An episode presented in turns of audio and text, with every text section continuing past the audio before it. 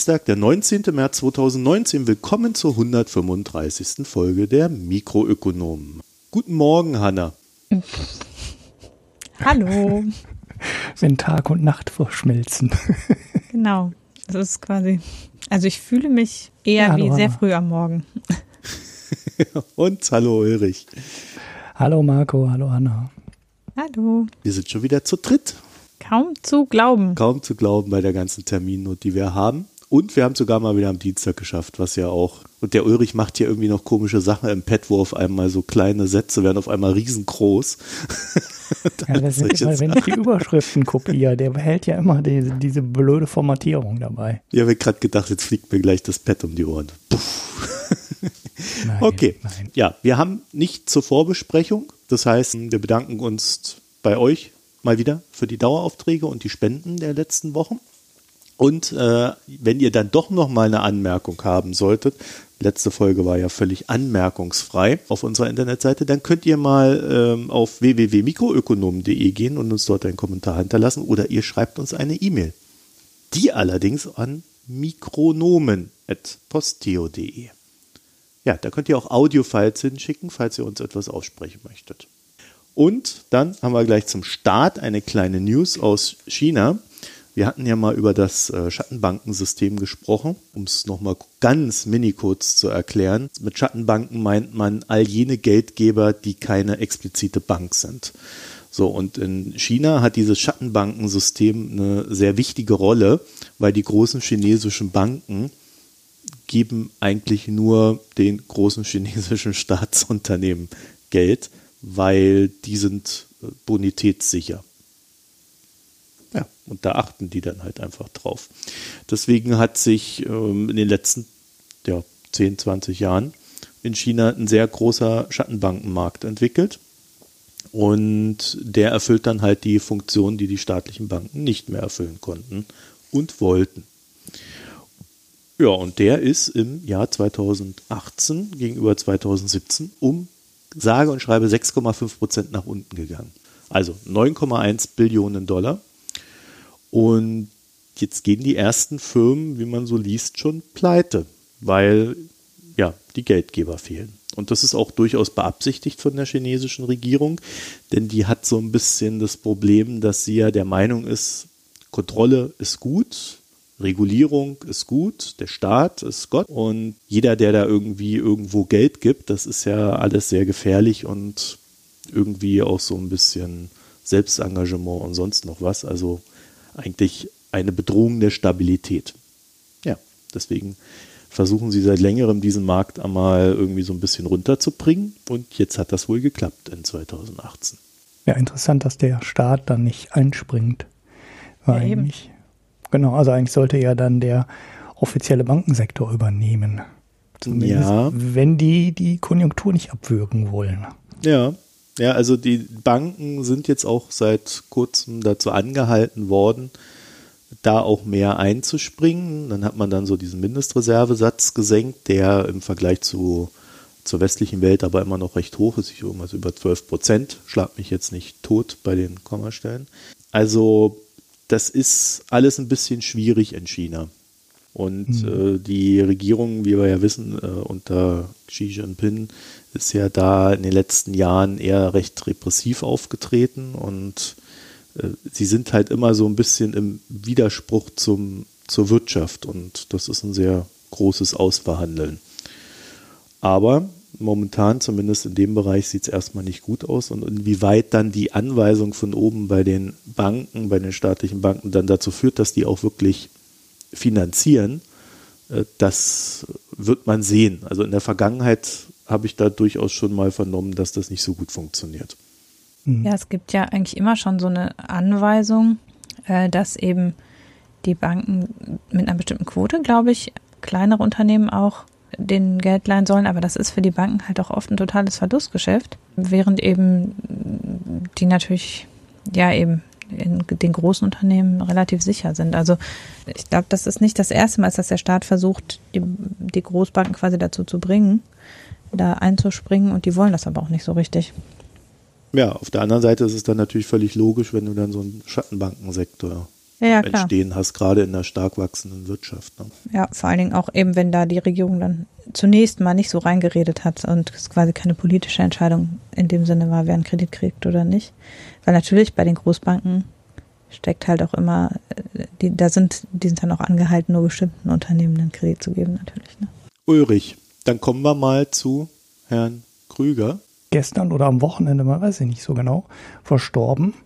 Ziemlich bekannter Ökonom, hat unter Bill Clinton erstmalig die US-Regierung beraten. Ich glaube damals im Arbeitsministerium, war nachher auch unter Obama nochmal Berater, kam von der Princeton University und hat an ganz vielen Dingen geforscht, die ich ähm, alle gar nicht kenne. Aber eine Sache habe ich ähm, mitbekommen und das war die Studie, die er gemacht hat zu den Mindestlöhnen. Also er war einer der ersten Ökonomen, die gesagt haben, wir sollen nicht so viel mit Modell machen, sondern wir müssen einfach mal die in der Praxis Daten sammeln und schauen, was passiert und interessante Fälle rauspicken, an denen man sehen kann, was passiert, wenn sich bestimmte Parameter ändern.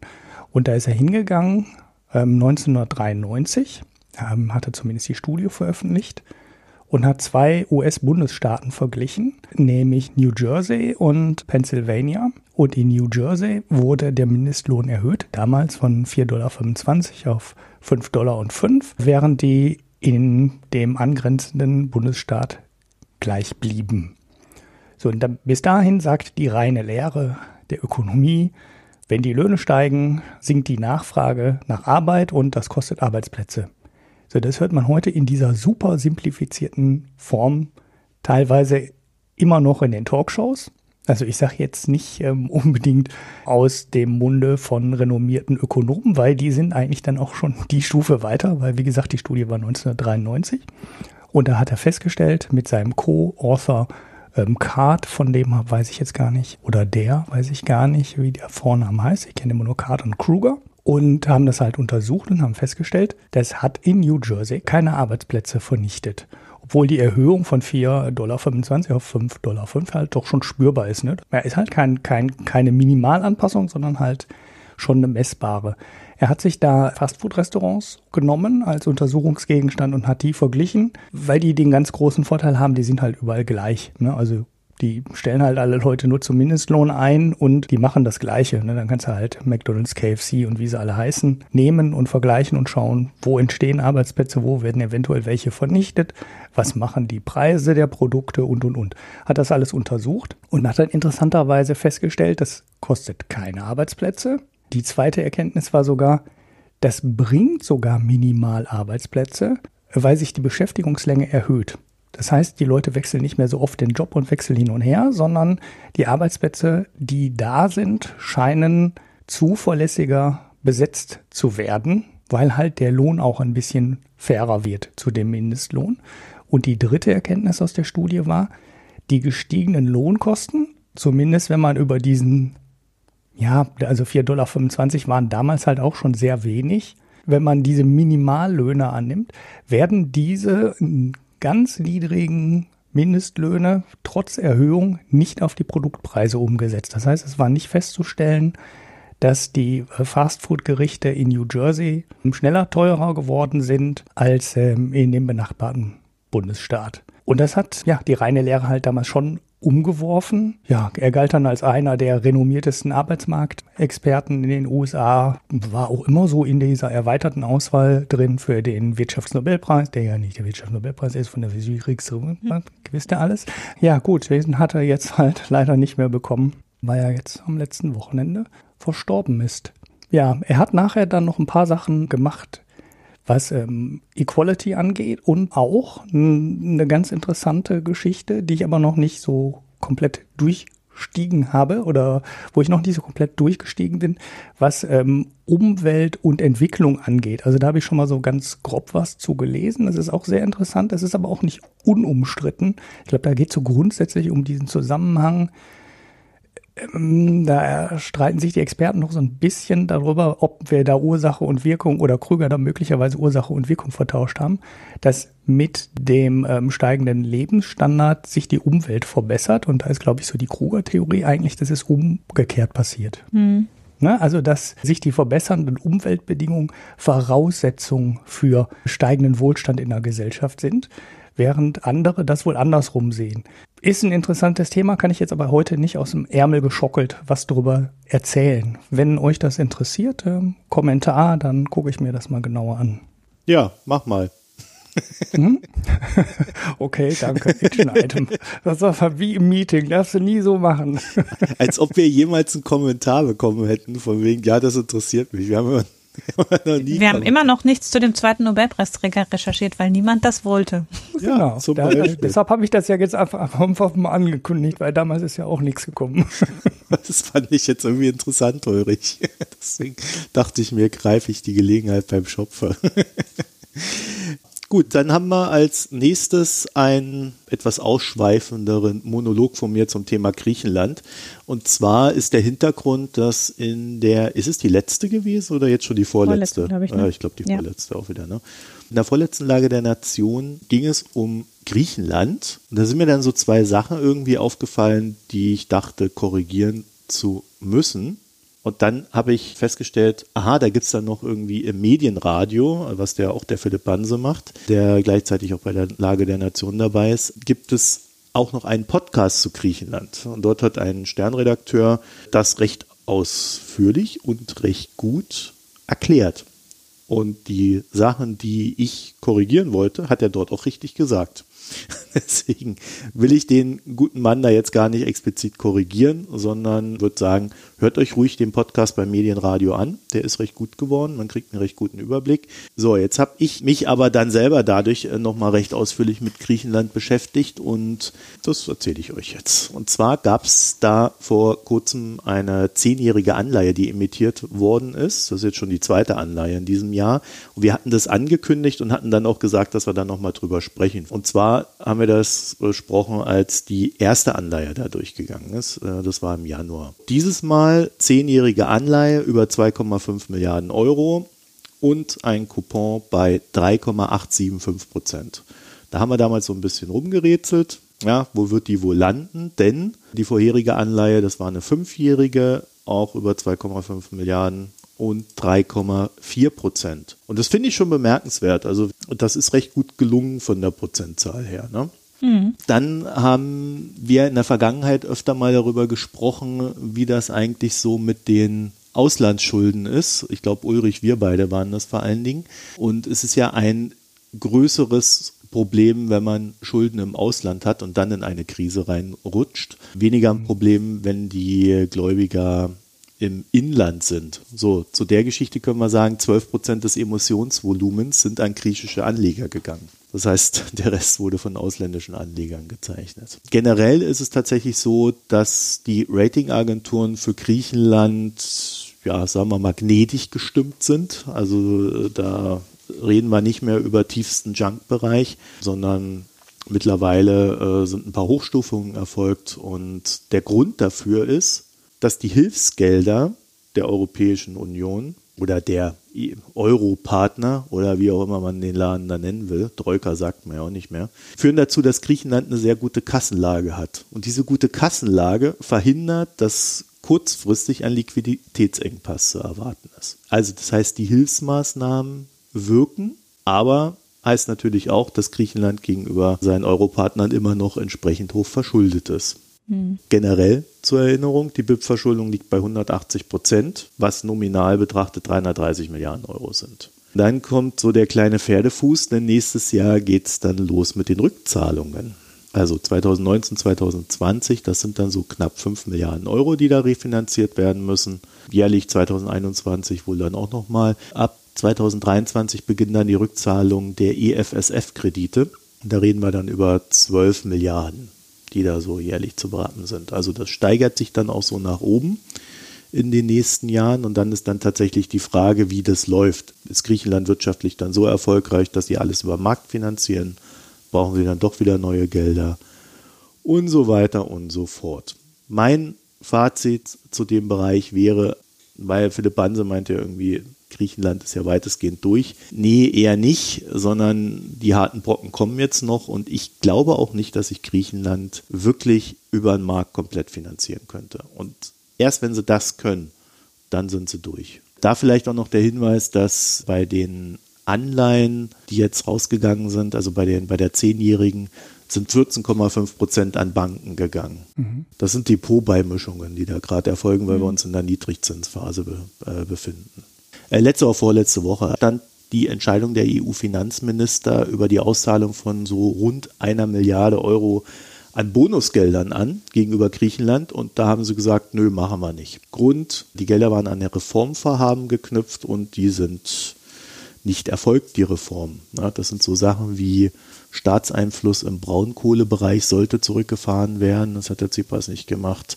Ja, Braunkohle auch in Griechenland ein großes Thema. Ja, oder die Abschaffung einer Regelung, die überschuldete Haushalte vor der Pfändung ihres Erstwohnsitzes schützt. Das fand ich eine total interessante Sache, weil dann haben die Euro-Leute gesagt, ja, also das muss schon weg, weil sonst könnte es ja irgendwie äh, sein, dass die Banken da an ihr Geld nicht kommen und das würde das Bankensystem destabilisieren. Ja, in Spanien gibt es so eine ähnliche Regel, irgendwie mit dem Erstwohnsitz, den die Spanier, meine ich, auch aufrechterhalten haben gegen die Widerstände, aber die waren halt auch irgendwann wieder in der Lage, schnell äh, sich selber zu refinanzieren. Und dann haben die da einfach keine Rücksicht darauf genommen, weil das in der Bevölkerung natürlich total den Backslash gibt. Ne? Also das kommt überhaupt nicht gut an. Ja, und in Griechenland haben wir dieses Jahr Wahlen. Mhm. Das heißt, der Tsipras könnte sich jetzt überlegen, dieses Ding zu nehmen und zu sagen, nö, das mache ich nicht, ich möchte, dass es meinen Leuten gut geht, ja, so quasi das Wahlgeschenk. Dafür verzichtet er erstmal auf die Milliarde und dann nach der Wahl einigt er sich dann irgendwie wieder mit der Eurogruppe. Ja, und die eine Milliarde, das hat man jetzt schon gesehen, dass er also an so diese kleineren Beträge offenbar auch über den Markt kommt. Genau. Also in der Situation ist Griechenland ja jetzt halt da wiederum flexibel genug, dann auch mal zu sagen, nö, das nicht. Ja, wobei natürlich, wenn die Beträge größer werden, sind sie wieder drauf angewiesen. Und Klar. wenn sie sich jetzt ja. verbaseln, gibt es dann wieder später mehr auf dem Deckel. Aber dann gibt es später auch mehr Spielraum, um wieder entgegenkommen zu sein. Ich habe mir nochmal angeguckt, worum es da bei diesen Geldern überhaupt geht, weil das fand ich ja auch ganz interessant. Und zwar geht es da um Geld, das aus Zinsgewinnen der EZB sowie der nationalen Notenbanken aus Griechenland-Anleihen stammt. Mhm. Die, die haben die aufgekauft am Markt. Die EZB müsste die ja da teilweise zu, zu 60, 70 oder 50 Prozent des Anleihenwertes gekauft haben. Also da könnten schon ordentlich Geldgewinne entstanden sein. Das war Teil der letzten Lösung, die sie gefunden hatten, dass das Geld dann auch teilweise an Griechenland zurückfließt. Ja, wie gesagt wie wir feststellen, natürlich nur mit Goodies. Und dann, zweiter Teil dieser Gelder, ist, dass die Gläubiger auf geplante Zinserhöhungen aus dem zweiten Hilfspaket verzichten wollten. Mhm. Die werden schon ganz schön an der kurzen Leine gehalten, die Griechen, muss ich sagen. Also alles ist irgendwie mit, hier müsst ihr was tun, da müsst ihr was tun, dann kriegt er wieder mal eine Milliarde rübergereicht. Arbeitslosenquote in dem Zusammenhang liegt übrigens bei 18,6 Prozent. Also es ist auch noch extrem hoch. Ja, und das, obwohl die Bevölkerung schon massiv, also massiv ist jetzt der falsche Begriff, ne, schon deutlich zurückgegangen ist. Ne?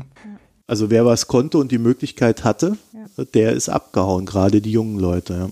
auch innerhalb ja, Europas. Zu Spitzenzeiten war die Arbeitslosigkeit auch nah an 40 Prozent. Da sind eben auch viele dann gegangen. Also die haben jetzt nicht einen Job in Griechenland gefunden, sondern sind halt jetzt weg und fallen deshalb aus der Arbeitslosenquote raus. Ich habe das mal versucht, aus der Arbeitslosenstatistik so zurückzurechnen. Aber da sich ja die Altersstruktur über ein paar Jahre auch verändert, ist es ein bisschen schwierig, ähm, da genau an die Zahlen zu kommen. Aber wir reden halt schon irgendwie über 300.000, 400.000 Leute oder sowas. Das war so damals so meine Pi mal Daumen Überschlagsrechnung. Und das ist halt schon ein spürbarer Anteil. Ne? Also bei, ich weiß nicht, Griechenland hat, glaube ich, irgendwie so 8 Millionen Leute, 9 Millionen Leute auf dem Arbeitsmarkt. Und wenn da 300.000, 400.000 fehlen, dann sind das 4, 5 Prozent. Das ist halt schon eine spürbare Zahl.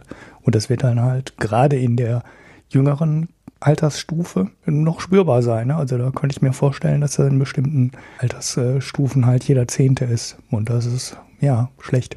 Weil das sind ja offensichtlich Leute, die am Arbeitsmarkt Erfolg haben und einen Job finden können und die sind dann halt nicht mehr da.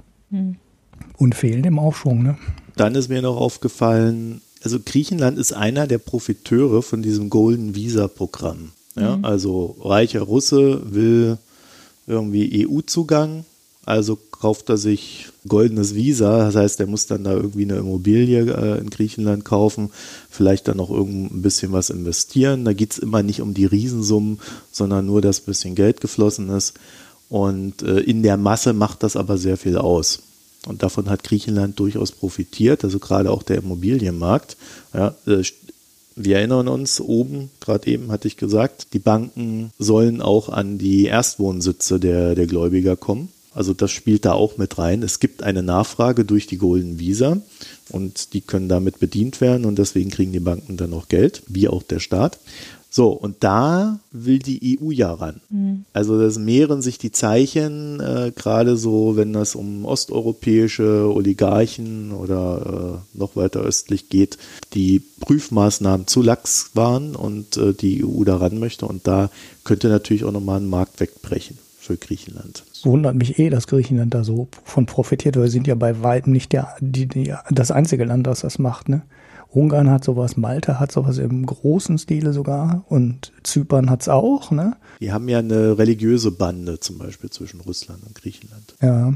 Ja, ähm, kann natürlich auch sein, dass die äh, Immobilienpreise in Griechenland einfach so niedrig sind, äh, dass es sich besonders lohnt, in Griechenland sich die Immobilie zu kaufen. Ne? Zypern ist ja auch mit der Teilung nicht ganz unkritisch. Ich meine, da gibt es auch richtig starke Beziehungen. Aber ja, Griechenland ist wahrscheinlich einfach spottbillig, was die Immobilien angeht. Ja, ja, aber weil die, die Preise schon eine Mindestsumme dabei sind, ne? zahlen. Ulrich. Ja, ja, ich weiß, aber trotzdem kriegst du dann in Griechenland halt eine schönere und größere Immobilie dafür, auch wenn du einen Mindestpreis zahlen musst, wenn du auf dem, ja. in Monaco eine Eigentumswohnung dafür bekommst. Im 17. Stock mit Bergbillig. Zypern wie Malta sind natürlich, was das Angebot anbelangt, auch begrenzt, denke ich. Ja, ja also vor allem Griechenland. Malta wahrscheinlich. Ja, wobei man die Leute nie dort sieht. Ne? also das gehört halt auch zu diesem Goldvisa, dass die da nicht wirklich explizit wohnen. Selbst ja, wenn es vorgeschrieben ist. kriegt aber touristisch eine ganze Menge ab aus der aus ähm, ja touristisch, aber die Leute, die sich dieses Golden Visa holen, die holen es ja nicht, weil sie dann in Griechenland sein wollen, sondern die wollen natürlich eher nach Deutschland rein oder sonst wo, wo sie ihre Geschäfte machen. Ne? Also da geht es ja wirklich um EU-Zugang. Und innerhalb hm, der EU ja. kannst du dann ja wieder so schön rumreisen. Ja, nur die Kriminellen nutzen Schengen. ja, Perfekt. Genau.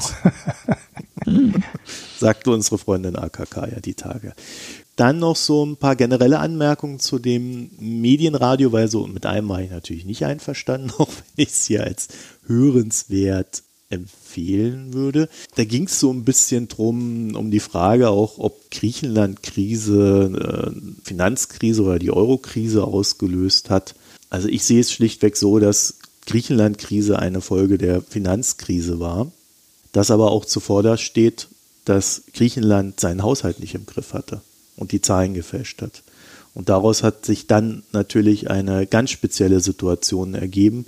Und Griechenland stand ja auch am Anfang der dann darauf folgenden Euro-Krise, die ja auch erst ab 2010 so richtig Fahrt gewonnen hat. Ja, also das wurde mir in dem Podcast etwas zu ja, griechenfreundlich dargestellt. Also ich finde, da zeigt sich halt an dem spezifischen Problem dann der systemische Fehler. Also es hat halt im Vorfeld war es Griechenland halt auch möglich, da entsprechend die Zahlen zu fälschen und die Wirtschaftsdaten zu positiv darzustellen. Und das fällt dann halt am, am entscheidenden, wenn es dann schlecht läuft, fällt es halt dem ganzen System Euro-Raum auf die Füße. Genau. Also es ist jetzt, dass es jetzt ausgerechnet Griechenland war, ist vielleicht einfach, weil Griechenland eben dann durch die Immobilienkrise besonders betroffen war oder vor schnell betroffen war. Aber im Grunde zeigen sich da halt so die Schwachstellen, die im Eurosystem halt existierten und die eben dann einfach an dem spezifischen Fall sich mal, also man muss halt jetzt auch nicht nur mit dem Finger auf die Griechen zeigen, aber das ist halt da, wo die Sollbruchstelle letztlich war. Genau, das schwächste Glied in der Kette, könnte ja. man da sagen. Ja, also genau das wäre dann auch mein nächster Punkt gewesen. Das sehe ich nämlich genauso. Griechenland-Krise quasi die Krise der europäischen Institutionen sichtbar gemacht hat.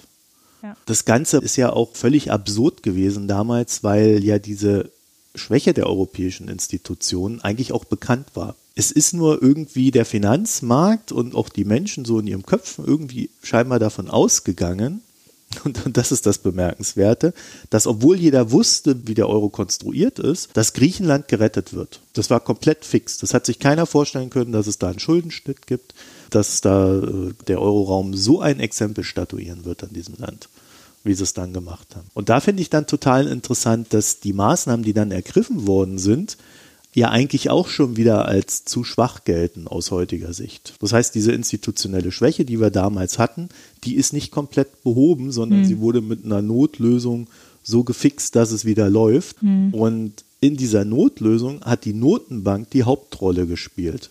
Was auch völlig in Ordnung ist, weil die Notenbank ja auch dafür da ist. Aber auch das zeigt wieder nur die politische Unzulänglichkeit, die halt dann wieder durch die Notenbank kompensiert wird. Ja, mhm. also im Grunde hätte man dann halt dann schnell nach dem, nach dem Notstopfen sozusagen das System auf bessere Füße stellen müssen. Aber dann war eben die Euro-Krise so richtig im vollen Gange. Dann war auch nicht der Zeitpunkt, da groß was zu ändern, sondern auch eher so Feuerwehrmaßnahmen äh, äh, angesagt.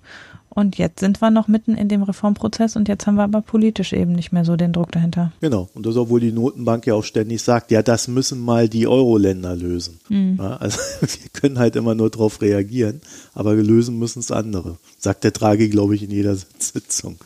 Das ja. ist auch echt, echt krass. Ja, die haben ja da auch Studien rausgebracht und alles. So, äh, dann äh, würde ich sagen, ein Fehler äh, war drin und zwar war es damals, äh, war die Aussage so ein bisschen, dass äh, dann ja auch keiner mehr Geld an den Finanzmärkten bekommen hat von den Euro-Ländern. Und es war ja noch viel schlimmer. Äh, die Leute sind alle nach zum Beispiel Deutschland geflüchtet mit ihrem Geld. Ja, die haben das Geld dann raus und haben das in deutsche Anleihen gesteckt. Ja, wir hatten damals schon, äh, bevor die EZB überhaupt reagiert hatte, hier ziemliche Niedrigzinsen plötzlich in Deutschland. Und das zeigt halt auch, dass äh, der Euro, so wie er jetzt konstruiert ist, halt auch Ungleichgewichte nicht nur erzeugt, sondern sie dann in der Krise auch noch verstärkt und dadurch wieder neue Probleme ausgelöst werden. Darauf basierend kam ja dann, wir erinnern uns, die Diskussion über Eurobonds, die dieses Problem lösen könnten.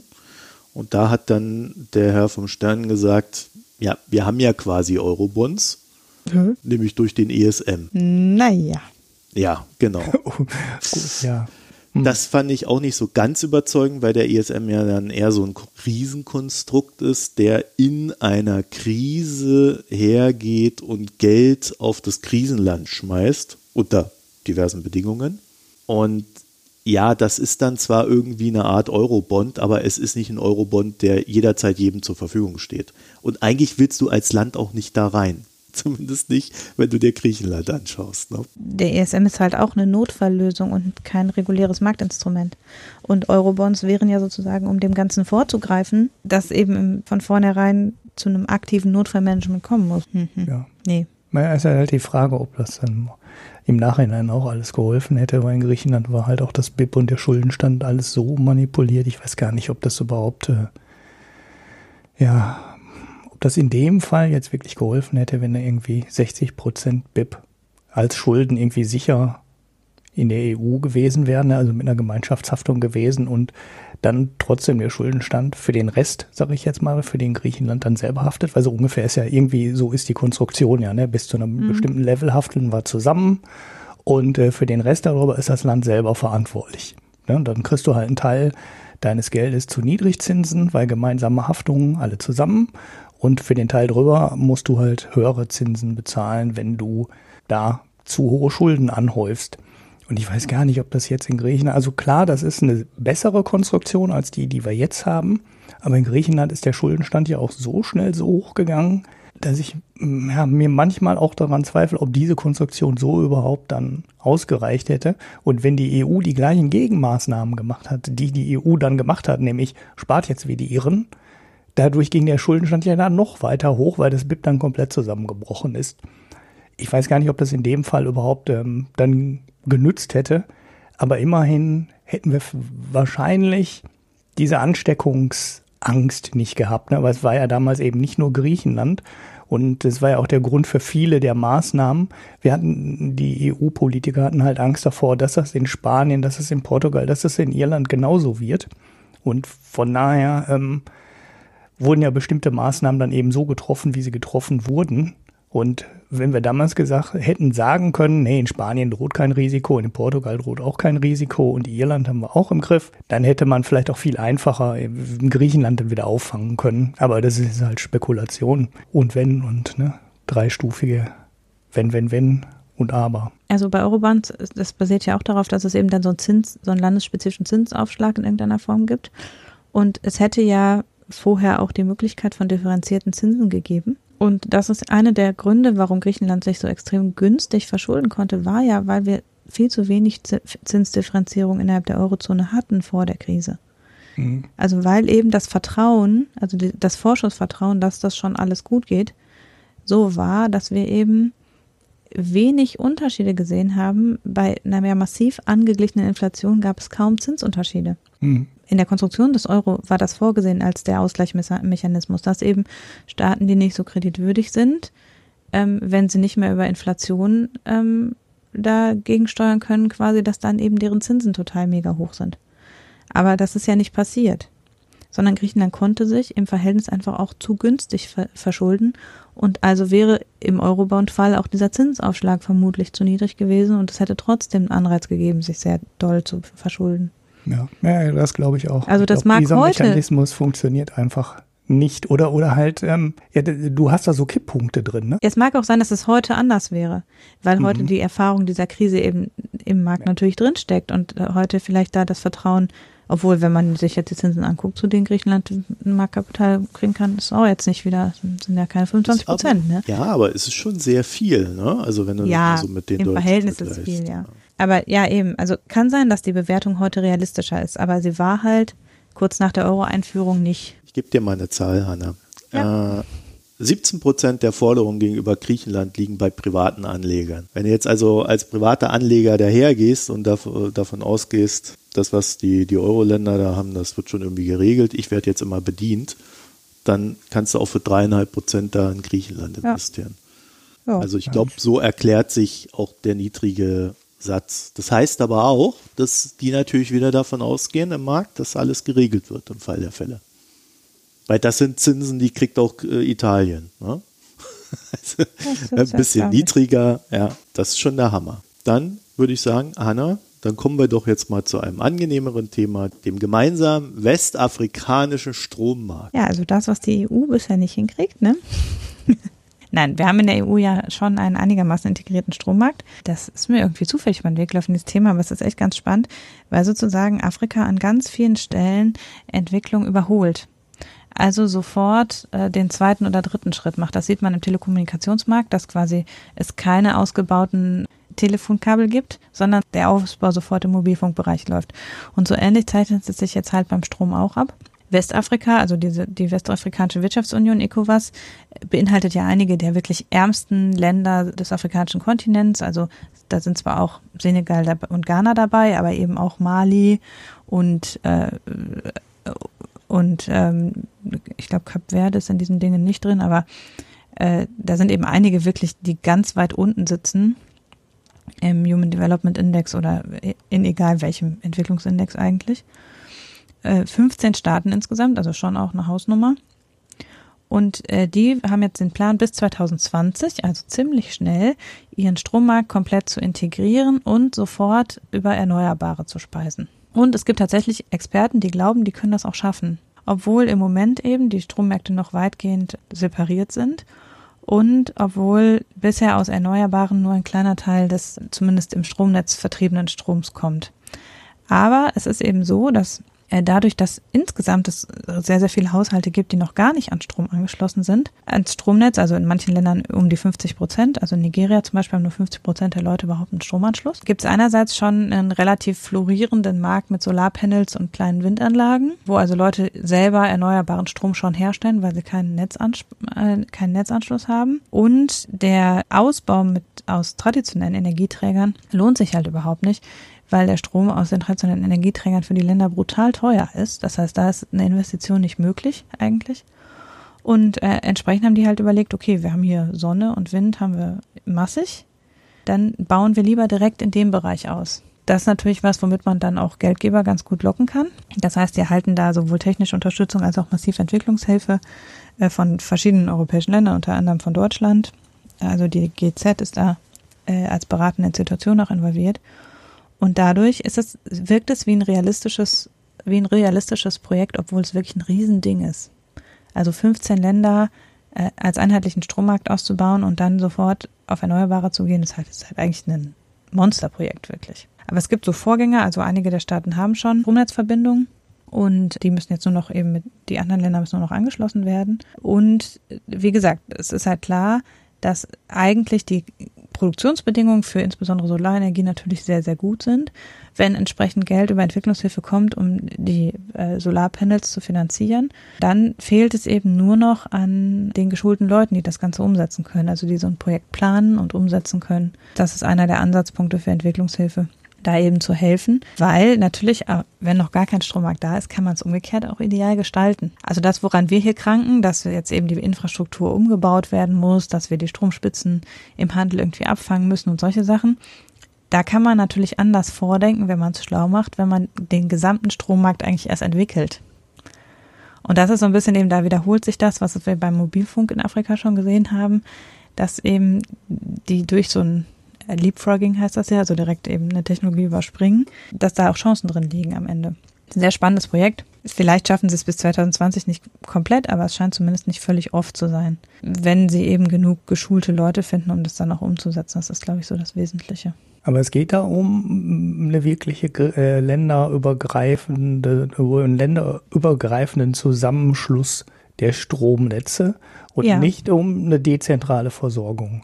Weil es gibt ja so ein paar, die denken schon daran, einfach Solarzelle, Windanlage und Akku dezentral mhm. aufzustellen und dann alle darüber zu versorgen, was in den Regionen, also je näher du an den Äquator kommst, halt immer realistischer wirst, weil du das Problem mit den dunklen Wintern und der tiefstehenden Sonne nicht hast und du dort relativ zuverlässig äh, Solar- und Windenergie bekommst. Das heißt, es gibt eigentlich nie die Tage, wo die Sonne nie scheint, wo es komplett dunkel ist und wo kein Wind weht.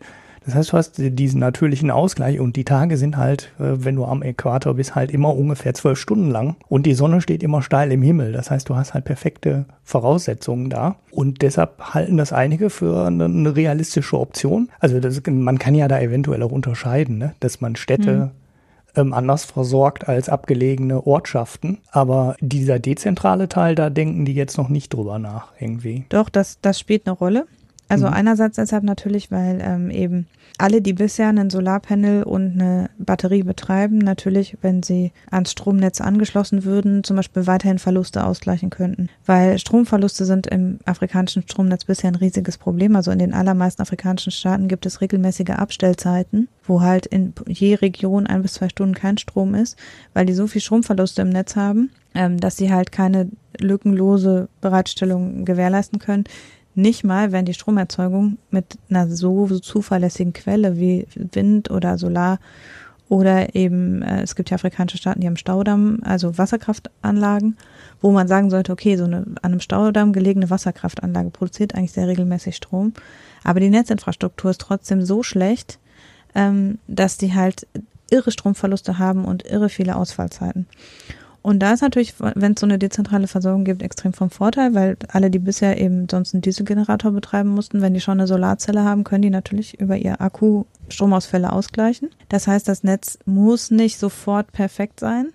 Aber es geht schon darum, die Länder tatsächlich auch das Stromnetz wirklich zu integrieren und eine deutlich höhere Quote von Haushalten anzuschließen, weil es einfach effizienter ist natürlich, als jeder produziert dezentral. Natürlich ist die dezentrale Versorgung wird in Afrika noch lange eine große Rolle spielen. Gerade die großen Städte und eben und eben auch schon relativ kleine, sagen wir Metropolregionen, die eben also so Handelszentren oder sowas sind, äh, sind schon darauf angewiesen, eigentlich ans Stromnetz angeschlossen zu sein. Und da ist es halt bisher so, dass die eine katastrophal schlechte Stromversorgung zu grauenhaft teuren Preisen haben. Also die Strompreise in Afrika sind wie in Deutschland, so wie man das ja bei Sprit auch oft hört. Die haben also eine sehr unzuverlässige Stromversorgung und deshalb stehen da halt überall veraltete Generatoren zusätzlich rum. Mhm. Und da geht es eben schon darum, das relativ unterentwickelte Stromnetz tatsächlich auch gemeinsam zu verbessern. Unter anderem eben in der Hoffnung, dass auch das Expertenwissen so ein bisschen geteilt wird, also dass quasi die sehr armen Länder von den Erfahrungen, die Ghana und Senegal zum Beispiel haben, profitieren können. Also dass die eben ihre Experten dann rüberschicken können und in Benin oder so eben oder in Mali dann beim Netzausbau helfen können wenn es halt so ein gemeinsames Projekt ist, was über die Afrikanische Entwicklungsbank unter anderem finanziert ist. Das ist so dass der eine Punkt, dass eben das ja auch eine heterogene Gruppe von Ländern ist, die eine unterschiedliche Netzstruktur bisher haben dann lohnt es sich auch eher, Leute zu schulen, Mitarbeiter zu qualifizieren und so weiter. Der andere Punkt ist natürlich, dass die ganzen Stromverluste und so dann auch erstmal erfasst und die Suche nach den Ursachen und so weiter dann eben auch mit abgedeckt werden können, wenn man so ein wirkliches Strommarktüberarbeitungskonzept sozusagen hat. Ja, aber es ist schon äh, so gedacht, dass eben eine zuverlässige Netzabdeckung auch erfolgt. Ja, so ein richtiges Leapfrogging wäre ja dann komplett dezentral, ne? Also wie du das im Mobilfunk beschrieben hast, ne? Also einfach dieses mit den Kupferkabeln und der Leitung komplett weglassen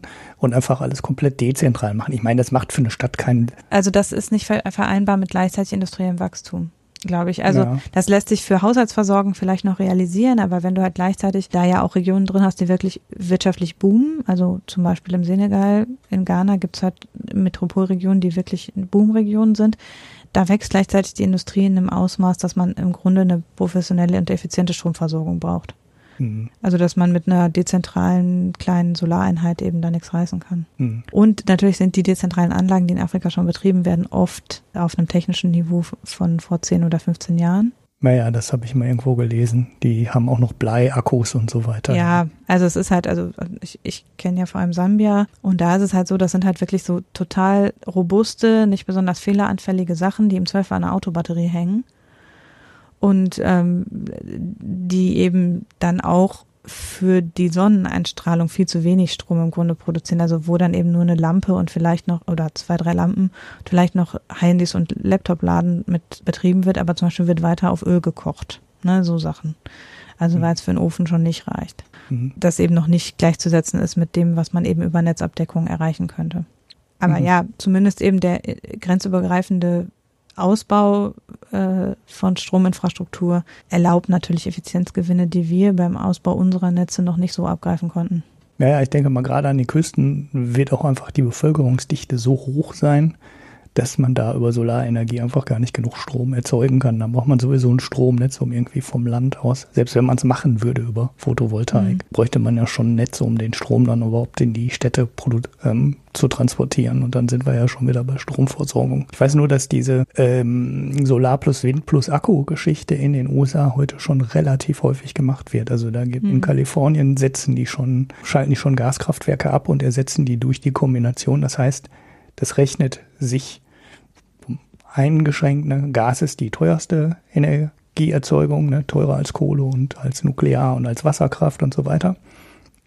Aber da sind äh, so Kombikraftwerke aus Solar, Wind und Akku schon, die dann, naja, so eine Tagesproduktion speichern können oder nicht die gesamte, natürlich, weil wird ja tagsüber auch noch was eingespeist, aber die tagsüber so viel Strom produzieren, dass über die Nacht noch Strom zur Verfügung gestellt werden kann über den Akku. Das mhm. geht schon, aber dann bist du halt bei Gas und dann bist du noch nicht bei so einem billigen Kohlekraftwerk oder einem Ölkraftwerk oder ähm, ja, den ganz billigen Dingern, die dann wahrscheinlich in Afrika rumstehen. Und Wasserkraft ist ja dann auch, wenn du in Äquatornähe kommst, ja auch immer da. Und die ist halt extrem billig eigentlich. Ja, da ist es halt wirklich mehr eine Frage des Netzes, dass es das auch dann leisten kann. Mhm, und genau. ähm, ja, aber du hast ja natürlich da in Westafrika, du hast auch Wüstenstaaten dabei, ne? Mali, weitgehend Wüste zum Beispiel. Also da ist Wind natürlich und Solar, ja, aber Wasserkraft nicht so, ne? Hm. Na ja, klar, dafür brauchst du dann die Vernetzung, ja. Weil es doch eben eine große und relativ heterogene Region ist, lohnt es sich dann da eben auch eine Netzintegration zu starten. Es ist halt natürlich, warum die GZ und andere Entwicklungshilfeorganisationen sich da so reinhängen, ist ja klar, weil wir ja wissen, wenn der afrikanische Kontinent sich weiterentwickelt und wir nicht da entsprechend in Erneuerbare sofort investieren, dann rollt er ja nochmal eine riesen CO2-Welle zusätzlich aufs Klima zu weil eben im Moment der Ausstoß noch weit unter einer Tonne pro Kopf liegt in afrikanischen Staaten und im Vergleich, wir emittieren fast zehn Tonnen CO2 pro Kopf. Das heißt, wenn die wirtschaftlich aufschließen, ist damit zu rechnen, dass die Emissionen steigen. Und wenn natürlich dann das sofort mitgedacht wird, dass den wirtschaftlichen Aufstieg weitgehend klimaneutral zu betreiben, zumindest im Bereich von Strom, da reden wir ja noch nicht von den ollen Autos, die da rumfahren mhm. und so weiter. Und eben, dass im Bereich zum Beispiel von Kochen unglaublich viel mit Öl gemacht wird und Heizen weitgehend über Holzfeuer. Zumindest im Bereich von Strom hat man da natürlich dann die realistische Chance und das ist ja genau das, was viele Experten sagen. Der Klima, den Klimawandel aufzuhalten kostet uns halt Geld, weil wir diese Staaten mit Geld bewerfen müssen, damit sie nicht unsere Fehler machen. Mhm. Und äh, eben nicht erstmal über ultra viel Dreck ihr Wachstum realisieren und wie China es ja zum Teil jetzt auch zu lange letztlich betrieben hat. Also in China gibt es ja auch ein großes Umdenken, aber also in China ist ja der CO2-Ausstoß schon auch merklich angestiegen. Und ähm, das ist natürlich eine gute Chance da. Also mit 15 afrikanischen Ländern hat man eben schon einige an Bord, wo man es vielleicht besser machen oder aufhalten kann. Aber es kostet eine Stange Geld und Ausbildung und so weiter, das ist keine Frage. Ja. Aber die, Weil die Kombination Wind und Solar und Wasser natürlich super toll ist, ne? Weil du kannst ja, ja, klar. du hast dann tagsüber Solarenergie, ne? Und ähm, du kannst ja auch eine Menge deines Stromverbrauchs in den Tag legen.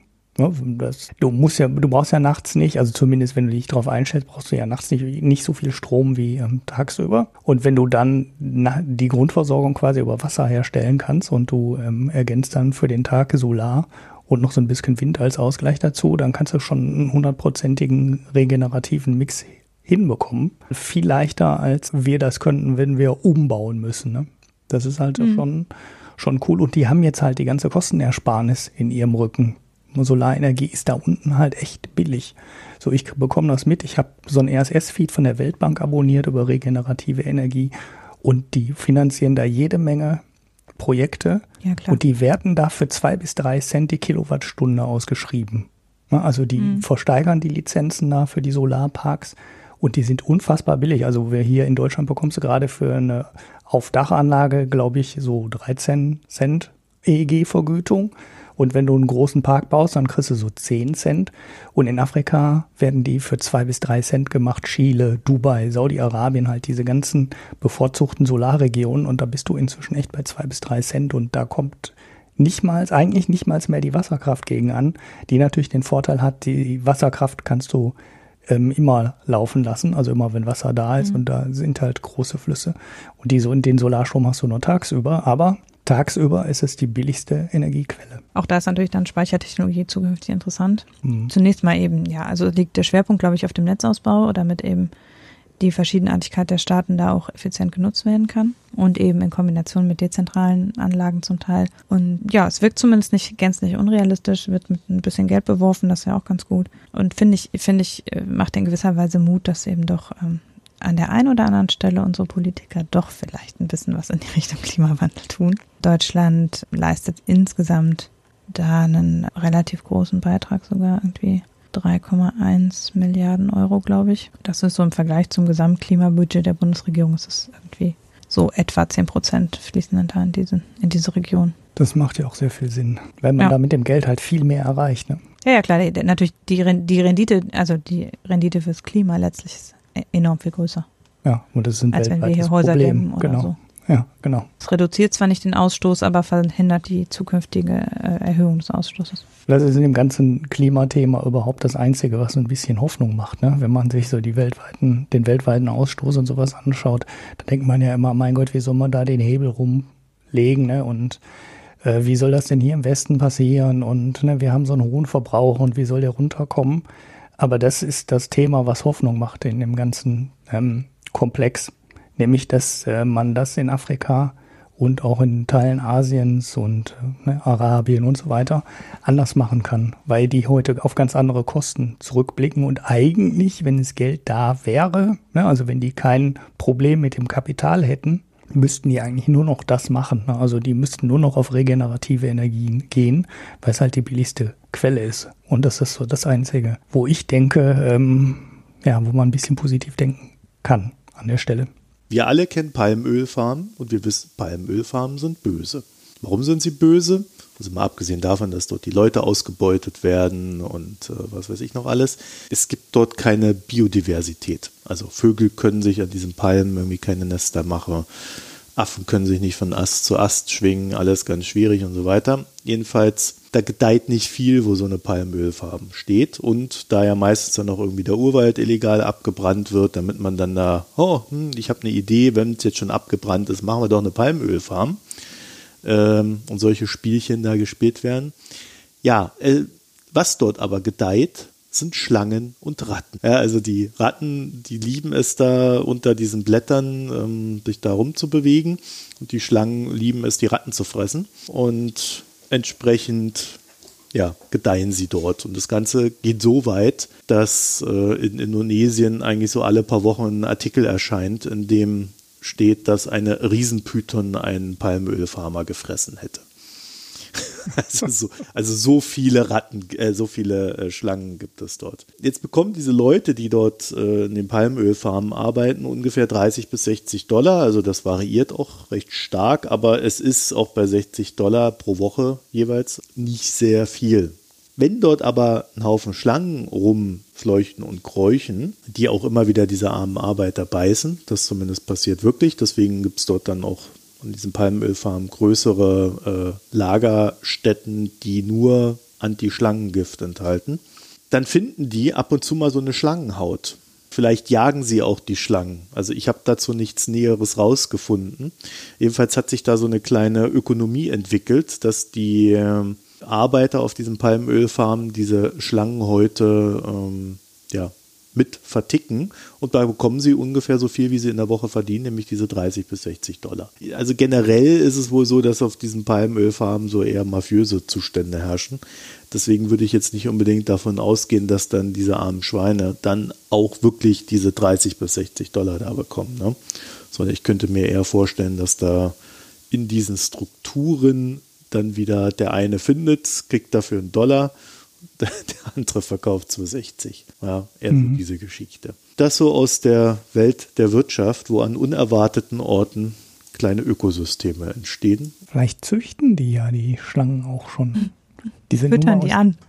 genau, diese Nummer aus, diese Nummer aus äh, Indien ähm, in der Kolonialzeit, die kennt, glaube ich, jeder, ne? Wo es auch mal Geld gab für das Fangen von Schlangen von den Kolonialherren, worauf die ähm, Inder alle angefangen haben, Schlangen zu züchten und die immer abzugeben. Und ähm, bis die doofen Briten irgendwann mal gemerkt haben, äh, dass sie gerade ganz schön erwarscht werden. Da. Jetzt muss ich an den ja. Brexit denken und krieg nur wieder schlechte Laune. ja, ja, lass uns schnell ein Bier trinken. Lass uns schnell. Nein, wir haben ja noch die Picks vorher, oder nicht? Ja, ja. Also, Gesellschaftsteil Picks, Ulrich, Hanna, wer will anfangen? Jo, ich fange mal an. Äh, ich habe meinen gerade noch mal kurz geändert, weil wir ja auch so ein bisschen mit Afrika dieses Klimawandel-Thema hatten. Und ich habe heute einen sehr schönen Slate Money Podcast über ein Buch gehört, auch mit dem Autoren des Buchs The Uninhabitable Earth Edition. Und den fand ich ganz nett, weil da ein paar Ökonomen, also es ist halt so ein Wirtschaftspodcast, ich weiß, glaube ich, Slate Money, weiß ich gar nicht, ob ich den schon mal hier gepickt habe, bestimmt, das so einer, den ich auch schon e-, echt lange höre. Der armen Greta aus Schweden ja jetzt immer vorgeworfen würde, Panik wäre kein guter Ratgeber und äh, man sollte aufhören, Panik zu schieben und doch mit mehr Geduld und Weitsicht dieses Problem lösen. Okay, ich meine, der Punkt, man soll keine Panik schieben, ist schon richtig.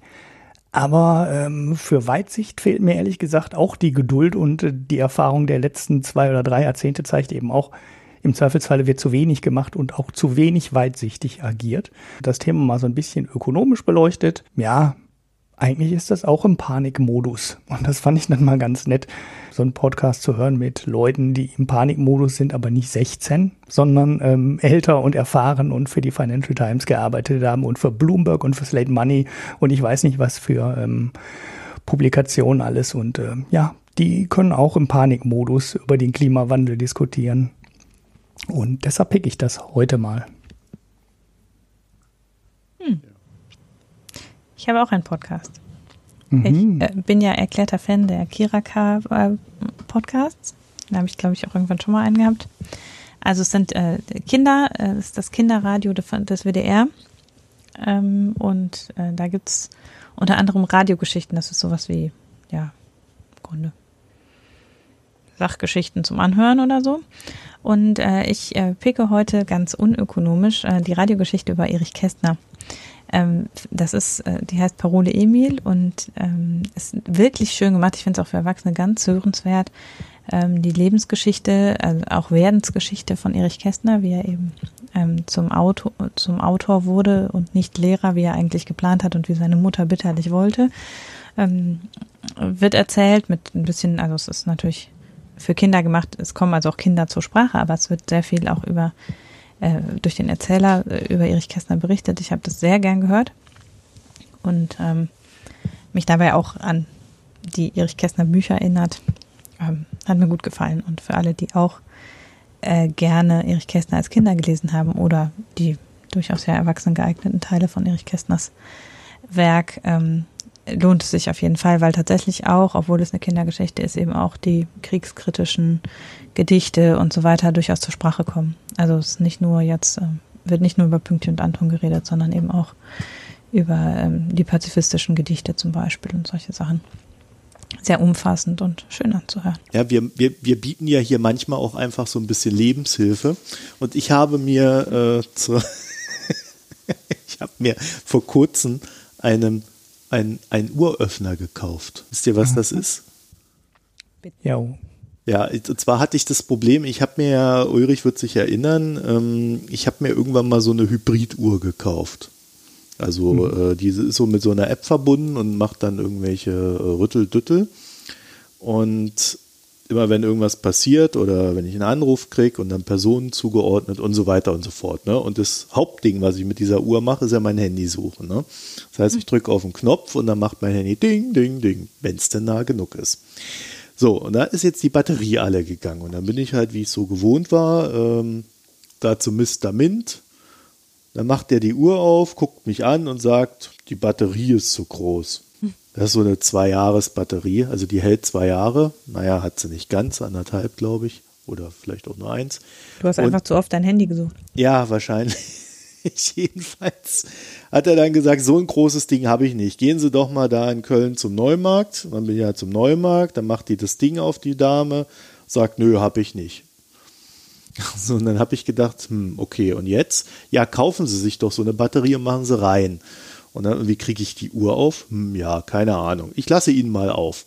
So, und dann habe ich dann geguckt, was die für ein Gerät hat, habe mir das auf Amazon rausgesucht, ja, Uhrenaufmacher, ja, irgendwie. hab jetzt irgendwie für 8 Euro so ein Teil, hab mir jetzt irgendwie gleich mal zwei Batterien gekauft, was vielleicht gar nicht so klug war, äh, wenn die jetzt eine, zwei Jahre rumliegt. Und ähm, kann das jetzt immer selber machen mit meinen Uhren. Ja, das äh, habe ich dann festgestellt nach der ganzen Rumrennerei. Ja, beim nächsten Mal wird mir das mindestens eine Stunde Lebenszeit sparen. Ich habe auch noch eine Uhr, die nur wegen der Ersparnis von Rumrennerei seit einem Jahr ungefähr ohne Batterie ist. Ja, Hanna, also da kann ich dir jetzt helfen. Sehr du schön. stellst dir die, die Batterie auf Amazon und ich komme mal mit dem Uhrenöffner vorbei.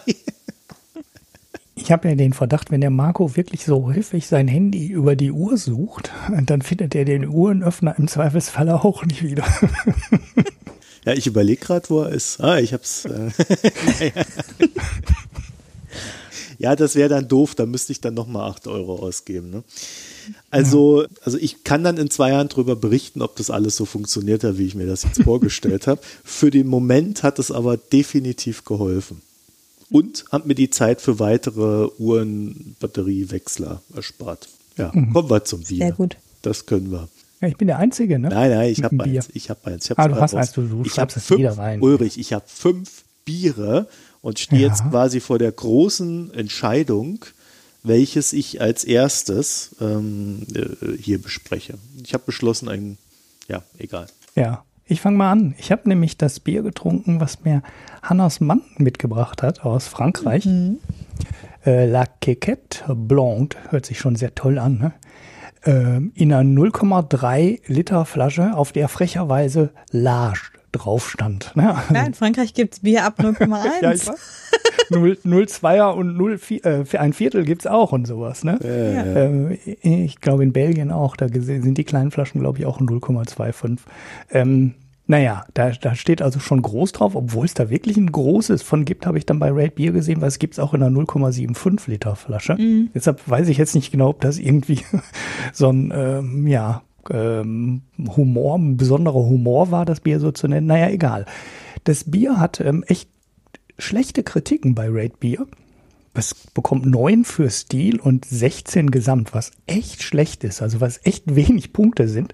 Ich fand das aber völlig okay, das Bier. Also das war, ist ein helles mit einem ganz ein bisschen trüb, leichter Stich ins Rote rein, so ein Ale halt. Ähm, ich bin mir ehrlich gesagt nicht sicher, ob da minimal ähm, Gewürze mit drin waren in dem Bier. Äh, die Beschreibung lässt darauf hindeuten, dass da, wie man es in Belgien nicht selten macht, ein bisschen Koriander und ähm, Orangenschale mit drin war. Es war aber definitiv nicht zu stark, weil manchmal gibt es äh, so Biere, die schmecken dann wirklich sehr stark nach Koriander. Bei dem Bier fand ich das jetzt echt ähm, angenehm. Drei Hopfensorten waren noch hinten drauf aufgeführt. Und äh, das war ein, ähm, ein, leckeres, ganz solides Bier. Und äh, wieso das hier so schlechte Kritiken bekommt bei Red Beer, kann ich nicht nachvollziehen. Also da sind auch, sind auch Kritiken mit 3,0, 3,4. Ich hatte so ein bisschen den Verdacht, dass es vielleicht vor vier Jahren oder fünf Jahren mal schlecht war und dann gut geworden ist. Aber auch bei den neueren Kritiken sind noch ein paar schlechte dabei. Aber nee, das kann man gut trinken. Also ich fand das ähm, ne, auf meiner 0 bis 10 Skala war das eine äh, so, solide 8. So, also ich habe es gerade nachgelesen. Es enthält tatsächlich Koriander. Ähm, ich glaube, das mit den Orangennoten ist nur, beschreibt nur den Geschmack. Ah. Ähm, und es ist äh, ähm, anscheinend, ja, es wurde ja mal mit einer Goldmedaille in Frankreich ausgezeichnet, also auch 2013 schon gehört es zumindest unter den französischen Bieren zu den besseren. Aber das muss natürlich überhaupt nichts heißen. Was ja, die Beurteilung auf Red Beer anbelangt. Ja, ja, aber ich habe in der Bretagne auch schon vernünftige Biere gekauft. Da habe ich zwar auch schlechte gekauft, also die Spannweite scheint mir in Frankreich mhm. echt deutlich größer zu sein als hier in Deutschland, weil hier in Deutschland bekommst du fast kein schlechtes Bier. Das sage ich jetzt einfach mal so platt. Ne? Also man bekommt durchschnittliche Biere, aber du bekommst halt kein richtig schlechtes. Das gibt es auch aus den ähm, Craft Beer Brauereien gibt es eigentlich auch kein schlechtes Bier. Der Sta das Standardbier hier in Deutschland ist einfach so gut, dass du mit einem schlechten Bier nichts reißen kannst. Das ist in Frankreich vielleicht ein bisschen anders, weil diese Massenbiere da, dieses Kronenbourg und so, das ist schon, hua, das ist schon, also echt, das ist schon echt unterste Stufe.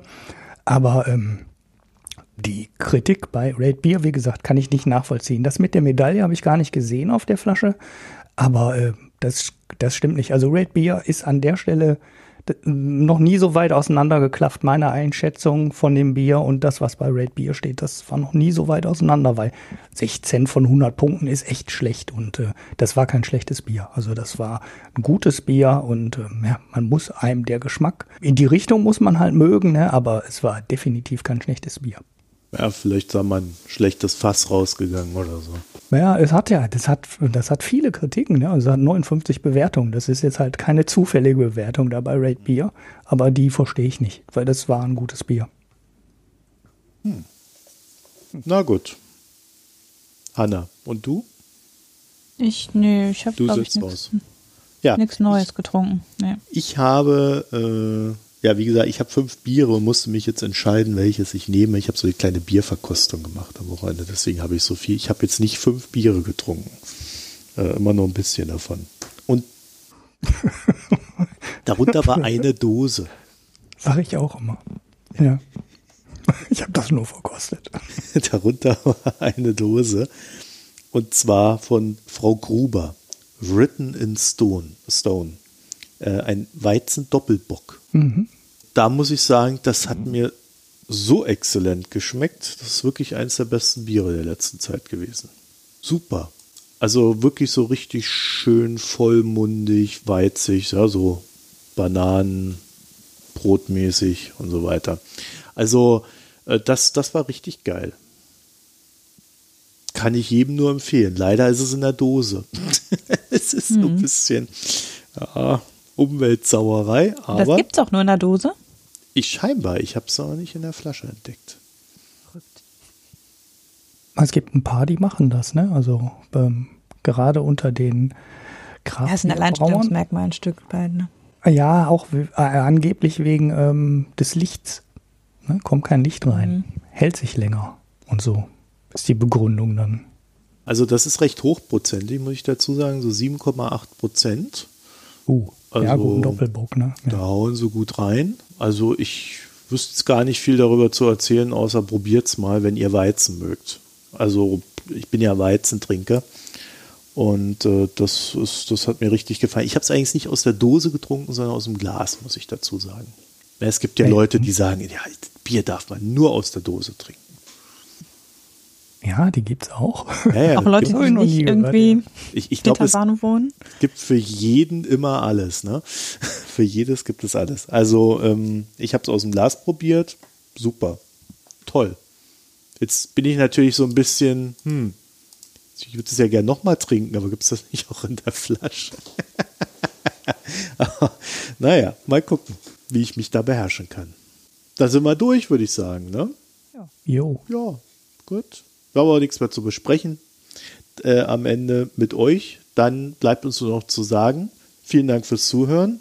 Denkt dran, auf unsere Internetseite zu gehen, www.mikroökonomen.de. Sie ist, sie hart eurer Kommentare. Ja, muss man auch einfach dazu sagen. Sie ist schon ausgetrocknet von der letzten Folge. Und ähm, ja, ihr könnt dann auch gleich auf den Spenden-Button drücken, uns am Leben erhalten, uns Bier und Essen spenden äh, oder ähnliches. Und ja, bis dann. Tschüss. Tschüss. Ciao.